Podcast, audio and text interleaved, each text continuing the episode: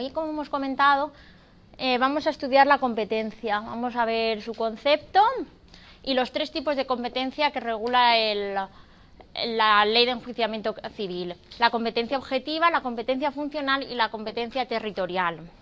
Como hemos comentado, en, en la unidad didáctica 1, que va de los temas 10 a 13, vamos a ver los presupuestos, los presupuestos procesales. Los presupuestos procesales eh, son aquellos que, eh, que, se deben dar para que un proceso se instaure válidamente y el juez o magistrado resuelva el fondo de un conflicto. ¿De acuerdo? Eh, si no se dan estos presupuestos procesales o tienen algún tipo de vicio, eh, el juez o magistrado puede resolver la cuestión pero ateniéndose a cuestiones procesales, entonces no, no resolverá sobre el fondo del asunto.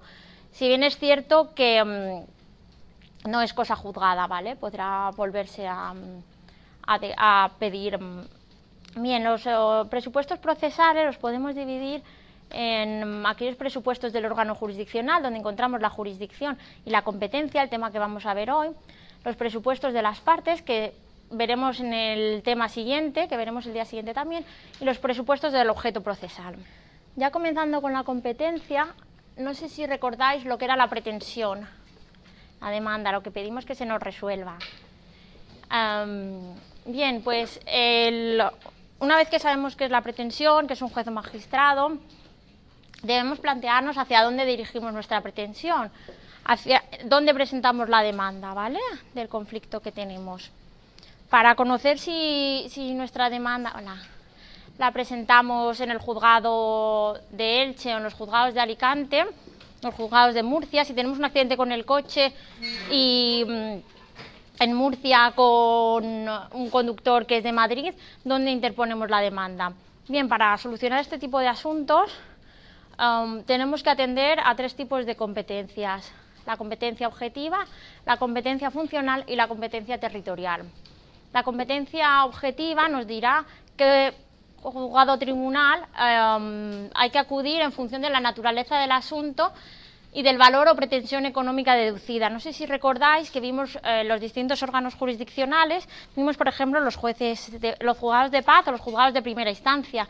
Bien, si tenemos un procedimiento con un valor con un valor económico por debajo de 90 euros, el asunto irá a un juzgado de paz y no irá a un juzgado de primera instancia ir a un juzgado de primera instancia siempre que sea menor de 90 euros si eh, es de algún tipo de materia que regula la ley de, enjuiciamiento civil en el artículo 250.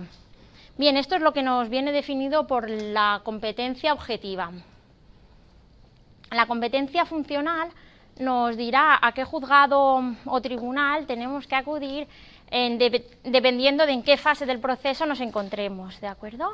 Si la competencia objetiva nos dice a qué juzgado o tribunal acudir en un primer momento, la, competencia funcional nos dirá en qué, a qué juzgado o tribunal acudir en los casos de recursos o en los casos de, de alguna incidencia que nos ocurra durante el proceso. Y por último, y más importante, la competencia territorial. Es aquella que nos dice a qué jurisdicción o a qué ámbito territorial tenemos que acudir. ¿De acuerdo? Vamos a ir viendo cada una de ellas. Empezamos con la primera, la objetiva. La competencia objetiva determina el órgano que conoce de un asunto en primera instancia. ¿vale? Ah, en primera instancia conocerá generalmente el juzgado de primera instancia, por eso su nombre, aunque debemos atender a dos criterios, el de la naturaleza de la pretensión ejercitada o la cualidad de la persona demandada. En este caso, el, artículo 98 de la Ley Orgánica del Poder Judicial habla de los juzgados especializados. Son juzgados que se pueden crear en una determinada materia cuando surja una necesidad de especialización. Son los, son los casos de los juzgados de lo mercantil, que son juzgados civiles, pero que se han creado a raíz del artículo 98 de la Ley Orgánica del Poder Judicial Mm, para, atender a los casos más especializados, ¿de acuerdo? Dentro del derecho civil, el derecho mercantil. Es también el caso de los juzgados de violencia contra la mujer, los juzgados de violencia de género que deberían llamarse, se, han creado también a raíz del artículo 98 de la Ley Orgánica del Poder Judicial. Y el artículo 56.2 de la Ley Orgánica del Poder Judicial habla de determinados asuntos que deben juzgarse en un órgano diferente en función de la persona que es juzgada, en el caso de, la monarquía, de los presidentes del gobierno, etcétera. Además, como hemos dicho, debemos atender a la cuantía de la demanda. Así, los casos con un importe menor a 90 euros, excepto algunas materias que están reguladas en el 250 de la Ley de Enjuiciamiento Civil, eh, se juzgarán los juzgados de paz. Bien, la competencia eh, funcional. Una vez que ya conocemos el juzgado que atiende un asunto en primera instancia, debemos analizar qué asuntos conocerán de aquellos procedimientos de aquellas fases o actos que puedan darse en los distintos, durante todo el procedimiento. La fase declarativa es lo que conocemos como el íter procesal inicial, es lo que vamos a ver durante estos temas. Y um, durante la fase declarativa podrán surgir diversos incidentes, como pueda ser de competencia o la recusación de jueces y magistrados que ya vimos en, en los temas iniciales de introducción a procesal una vez que tenemos la sentencia, em, las partes, cualquiera de las dos, puede impugnarla. todos tenemos el derecho del recurso, ¿de acuerdo? En este caso acudiremos, estaríamos en la fase de impugnación. Del conocimiento de los recursos a las sentencias conocen determinados órganos diferentes a los que juzgaron. Y lo vamos a ver ahora, ¿de acuerdo? Y por último, cuando tenemos una sentencia firme, em, una sentencia firme o cualquier otra declaración de un juzgado, de un juez o magistrado, es una declaración de un, juez o magistrado, pero para la ejecución de la sentencia, para que se, para obligar al cumplimiento de la misma, debemos acudir al procedimiento de ejecución, ¿de acuerdo? Eh, la ejecución lo, depende de unos órganos diferentes o similares, depende del caso. Vamos a verlo. Comenzamos por el sistema de recursos en la impugnación, ¿de acuerdo? El conocimiento de recursos. ¿Qué órgano judicial conoce frente a cada recurso? Bien, vamos a ver aquí distintos recursos que aún no hemos estudiado y que no estudiaremos hasta la unidad didáctica 3, pero bueno, que tenemos que ir escuchando para que por lo menos nos vayan sonando y desde luego aprender qué órgano conoce, aunque aún no conozcamos qué, qué significa cada uno de los recursos. Del recurso de apelación resuelve el órgano directamente superior. Así a las sentencias dictadas en los juzgados de paz, eso sí que lo conocemos, el órgano directamente superior es el juzgado de primera instancia. Y frente a las sentencias dictadas por los juzgados de primera instancia, o los juzgados mercantiles o los juzgados de violencia de género, que hemos dicho que son juzgados especializados, conocerá la audiencia provincial que corresponda. Así, si tenemos una sentencia dictada por el juzgado de Elche y queremos recurrirla, acudiremos a la audiencia provincial de Alicante que tiene sede en Elche también, pero es la Audiencia Provincial de Alicante, ¿de acuerdo? Del recurso extraordinario por infracción procesal conocerá el Tribunal Supremo o el Tribunal Superior de Justicia que corresponda en los casos de derecho foral. Del mismo modo se da en el recurso de casación, ¿de acuerdo? Conoce o el Tribunal Supremo o el Tribunal Superior de Justicia en los casos del derecho foral la comunidad autónoma que corresponda, ¿de acuerdo? Del recurso de, revisión conocerá la Sala de lo Civil del Tribunal Supremo. Bien, la competencia funcional. Hemos dicho que aunque tengamos una sentencia firme, necesitamos eh, que un juez o magistrado dicte la ejecución de la misma. Em, además de las sentencias, tenemos autos y providencias que también estarán dictadas por jueces o magistrados otros determinados trámites que no tienen por qué mm, provenir de, jueces o magistrados, sino que veremos ahora mismo. Bien, la ejecución de las sentencias, incluso la, ejecución provisional de las sentencias, cuando una sentencia no es firme, podemos solicitar la ejecución provisional, corresponderá al juzgado o tribunal que haya conocido del asunto en primera instancia. ¿De acuerdo? Así, si solicitamos la ejecución de una sentencia que ha llegado al Tribunal Supremo, la ejecución dependerá del tribunal que lo conoció en primera instancia, generalmente el tribunal de primera instancia, ¿vale? Aunque la sentencia de primera instancia sea contraria a aquella que dicta el, Tribunal Supremo, ¿lo entendemos? Bueno, eh, una vez que tenemos la sentencia es un documento que declara que una parte o la otra tiene la razón. Eh, bien, la ejecución es, es, una orden para el cumplimiento de esa declaración. ¿De acuerdo? Eh, puede ser que en primera instancia, el juzgado de primera instancia, el juzgado de paz, diese la razón a una de las partes y que por el sistema de recursos llegase a un órgano superior que lo entiende de una manera contraria.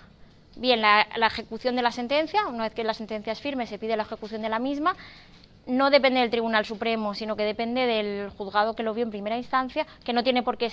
O sea, la, ejecución de la sentencia es en los términos de la sentencia, no puede salirse de los términos, de, aunque sea contrario a lo que él mismo dictó en su momento.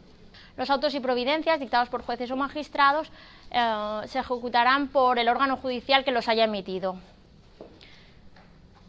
Los acuerdos judicialmente homologados bueno, los que están judicialmente homologados. Podemos acudir a la mediación, por ejemplo, llegar a un acuerdo y que se quede como un acuerdo extraprocesal.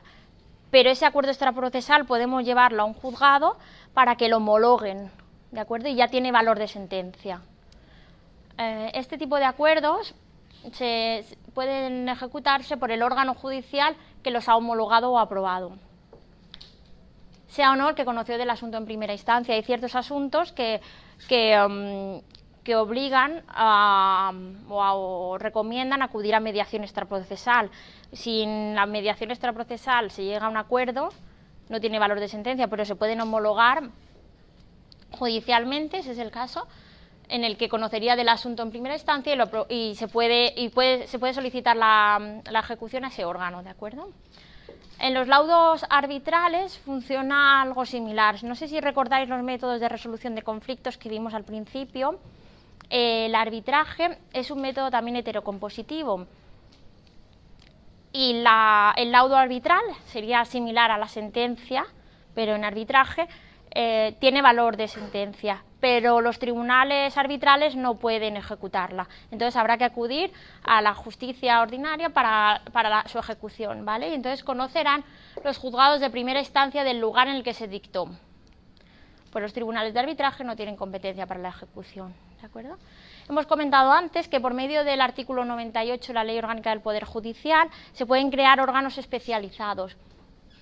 Bien, amparándose en ese artículo se han creado los juzgados de ejecutorias, ¿de acuerdo? especializados en la ejecución de las sentencias, laudos o autos.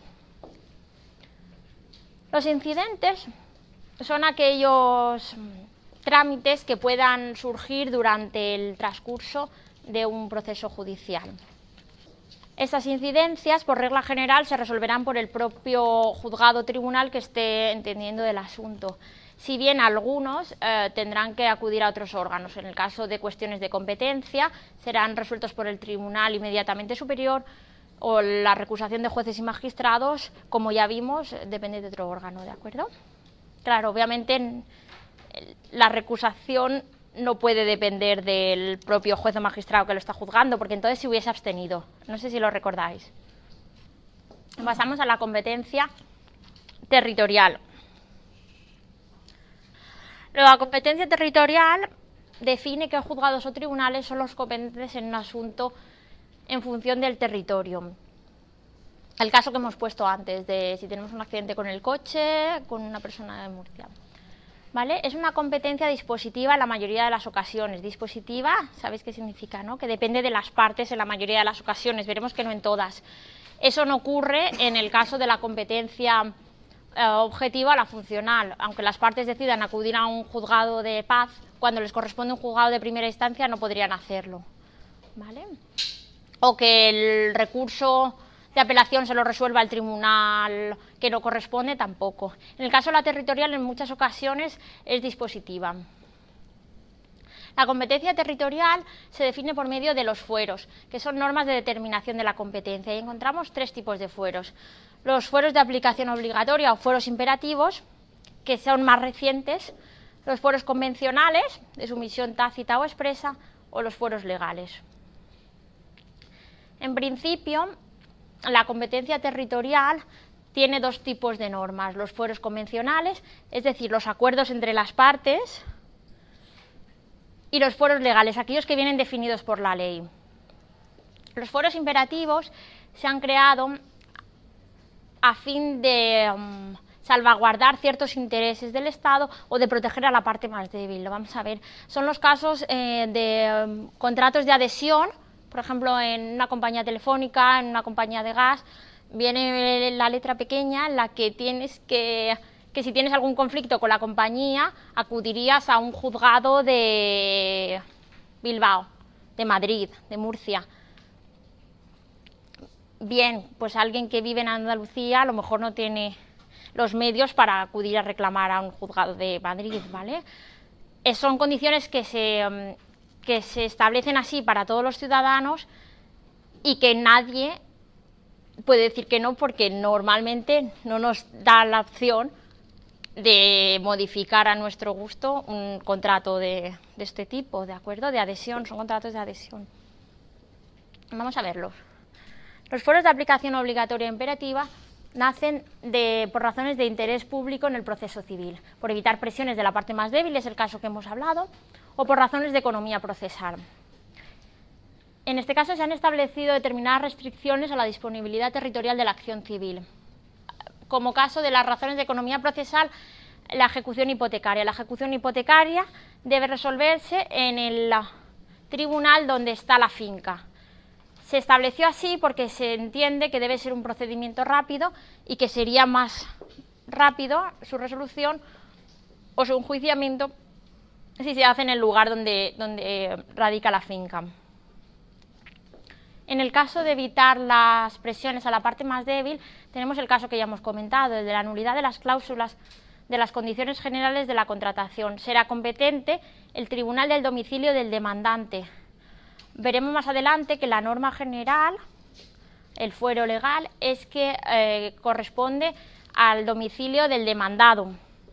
Si nosotros demandamos a Pepito, lo lógico es que sea en el tribunal de Pepito, que ha sido demandado, donde se dirima el asunto. En estos casos, eh, somos nosotros usuarios quienes demandamos a la compañía de teléfono, a la compañía de gas, a la aseguradora, y por tanto será en nuestro domicilio donde se, donde se trate el asunto. ¿De acuerdo? Los fueros de aplicación obligatoria imperativas vienen definidos en el artículo 52.2, apartados 1, creo recordar, apartados 1 y de 4 a 15. Vale, todos estos casos, por tanto, vienen regulados por la ley y tienen que dirimirse en los tribunales que vienen establecidos en este artículo, ¿vale? En el artículo 52, apartado primero, el, el apartado 1 creo, uh, y de 4 a 15. Luego veremos el orden de importancia de cada uno de los fueros. Desde luego los imperativos están en primer lugar, son a los que hay que acudir en primer. Cuando nos llega un asunto tenemos que leer este artículo, ¿de acuerdo? Para saber si es alguno de estos, de estos casos o no.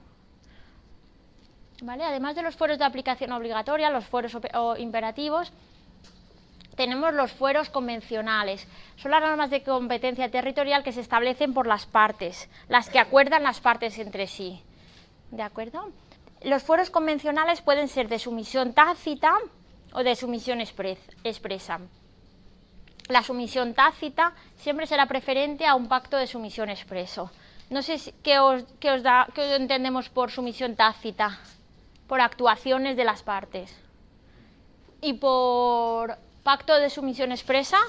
Por una declaración de. Vale, previa. ¿De acuerdo?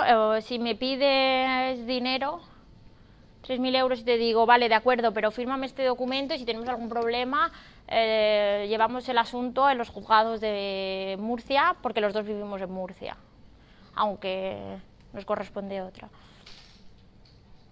Bueno, vale, si vivimos en Murcia es que el, legal también sería Murcia, pero bueno, cada uno vive en un sitio y decidimos hacerlo en un juzgado determinado de un, porque es donde veraneamos, ¿de acuerdo? Vale, son pactos que se establecen previamente y por escrito, ¿de acuerdo? Expresos. Ah, pero la sumisión tácita, lo que hemos los actos que realizamos eh, prevalecen sobre, los pactos de sumisión expresa. Bien, la sumisión tácita se deriva del comportamiento de las partes en un asunto litigioso y, eh, cambia según la actuación, sea por parte del actor, ¿Sabemos quién es el actor?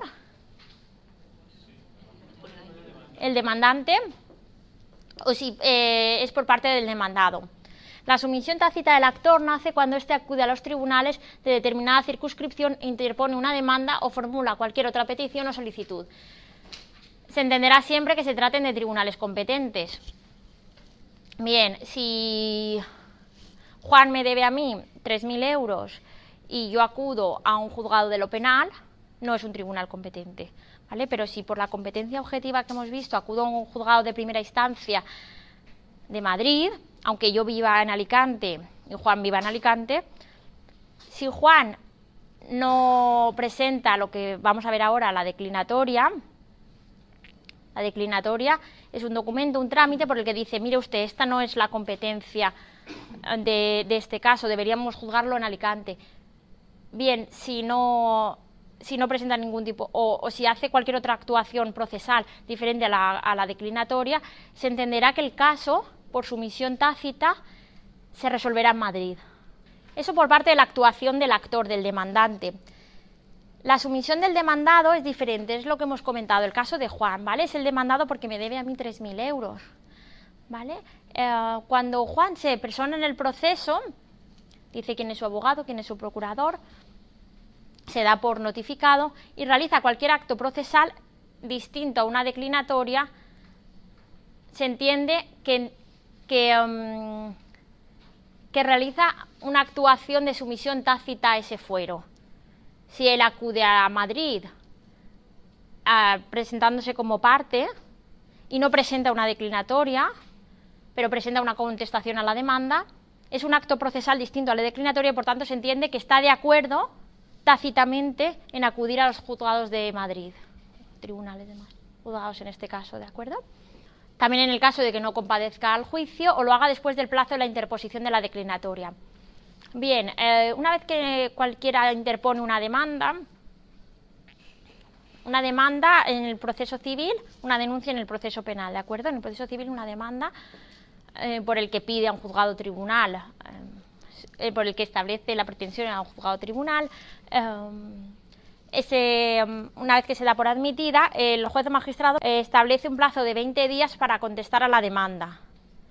Un plazo de 20 días en, las que, en, la que, en los que la otra parte debe contestar y alegar lo que entienda por alegar, ¿de acuerdo? Puede hacer una reconvención, que quiere decir, oiga, no, eh, yo le debo 3.000 euros, pero ella me debe 5.000 a mí. Lo veremos más adelante. Eh, dentro de ese plazo de 20 días, si en los, 10 primeros existe el plazo para una declinatoria. Una declinatoria es un trámite procesal por el que se dice que el fuero, la competencia territorial no es esa. No contesta la demanda, no da más um, motivos o no contesta determinadas cuestiones de la demanda. Eso viene después. Únicamente dice que la competencia territorial es otra. ¿De acuerdo? Se llama declinatoria. Se pueden encontrar formularios por internet. Es un documento en el que viene a decir que la competencia territorial es otra. ¿De acuerdo? Si no realiza ese trámite, si no presenta una declinatoria y si contesta la demanda, imaginemos que realiza una contestación a la demanda en la que además de contestar a la demanda, dice que, la competencia territorial es otra. Bien, eso no es una declinatoria. Y por tanto, em, se entiende tácitamente que el fuero es ese. Bien, eso es lo, que hemos visto en relación con la sumisión tácita. Eh, la sumisión expresa, eh, como ya hemos comentado, es un pacto extraprocesal, es decir, un pacto que ha tenido lugar fuera del proceso y anterior al mismo, por el que las partes deciden acudir a los órganos jurisdiccionales de una circunscripción territorial concreta. Como hemos comentado, decidimos que este asunto lo resolvemos en, en otra circunscripción territorial. ¿De acuerdo? Con competencia objetiva, por supuesto. No podemos decir que este asunto lo resolvemos en, en audiencia nacional cuando no nos corresponde. ¿De acuerdo? Eh, se trata de un acuerdo bilateral, es decir, entre las dos partes. Hemos dicho que aunque haya distintas personas en un proceso, las partes siempre serán dos. Expreso y voluntario siempre. ¿De acuerdo? No podrá imponerse de una parte a la otra. Implica la renuncia tácita al fuero propio. Si nuestro fuero es Alicante, el domicilio nuestro domicilio eh, si eh, tenemos un, pacto expreso, eh, significaría la renuncia a nuestro fuero. Esto en cuanto a los fueros convencionales. En relación a los fueros legales, son aquellos fueros que vienen establecidos por ley que se aplican en defecto de los fueros imperativos y de fueros convencionales. Ahora que hemos visto tantos, veremos al final de las diapositivas una prelación, mm, de los distintos fueros, ¿vale? Un orden de importancia o de relevancia de los distintos fueros.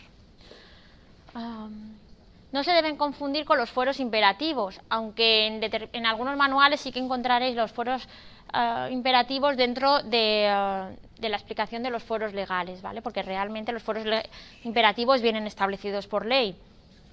¿Y por qué no se deben confundir? Porque mm, en los casos de los fueros imperativos, la ley prohíbe los fueros convencionales e impone unos fueros determinados, pero los fueros legales sí que pueden ser modificados por los fueros convencionales, por los acuerdos entre las partes, ¿vale? Los fueros legales pueden ser especiales, que prevalecerán sobre los otros, los fueros legales generales. Los fueros legales especiales son situaciones a las que la ley, por su materia, entiende que debe asignar un criterio de distribución de la competencia territorial diferente al general. Vienen regulados también en el artículo 52 de la Ley de Enjuiciamiento Civil, pero en los apartados segundo, tercero y dieciséisavo. Y además en el artículo 53. Eh, aparece también el fuero legal especial eh, se regula también en el artículo 53 de la Ley de Enjuiciamiento Civil en relación con eh, la acumulación de acciones o la pluralidad de demandados. Lo tenemos aquí. se refiere a las acciones en las que existan o bien muchos demandantes o bien muchos demandados, ¿de acuerdo? Dice que cuando se ejerciten conjuntamente varias acciones frente a una o a varias personas, será el tribunal competente el del lugar correspondiente a la acción que sea fundamento de las demás. En su defecto, aquel que deba conocer del mayor número de las acciones acumuladas y, en último término, el del lugar que corresponda a la acción más importante cuantitativamente. Cuando hubiere varios demandados y conforme a las reglas establecidas en este artículo y en los anteriores, pudiera corresponder la competencia territorial a los jueces de más de un lugar. La demanda podrá presentarse entre cualquiera de ellos a elección del demandante. Hemos visto los fueros legales especiales y por último tenemos los fueros legales generales.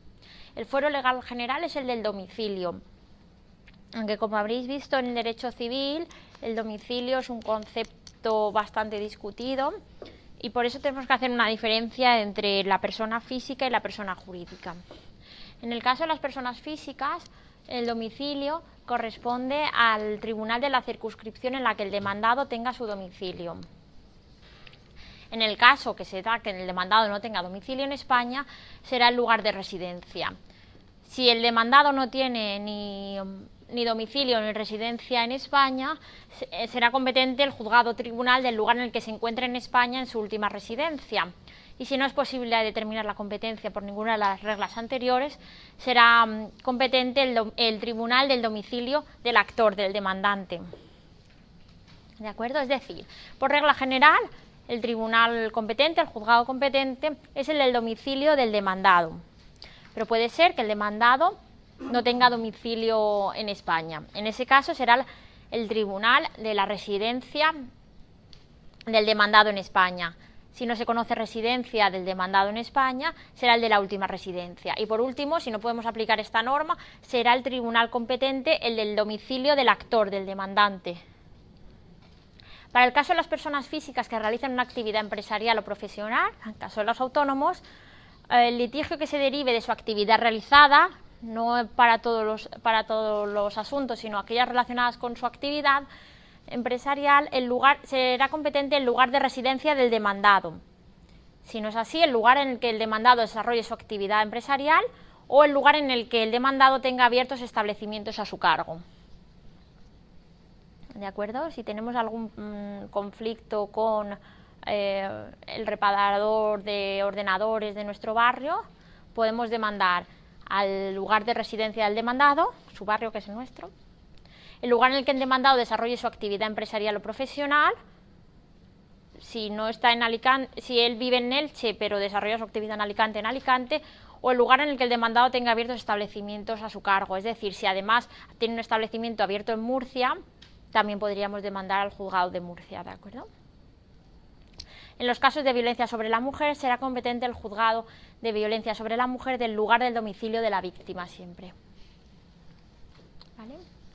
Para las personas jurídicas, el lugar competente, el tribunal o juzgado competente será el que radica en el lugar en el que la persona jurídica tenga su domicilio social.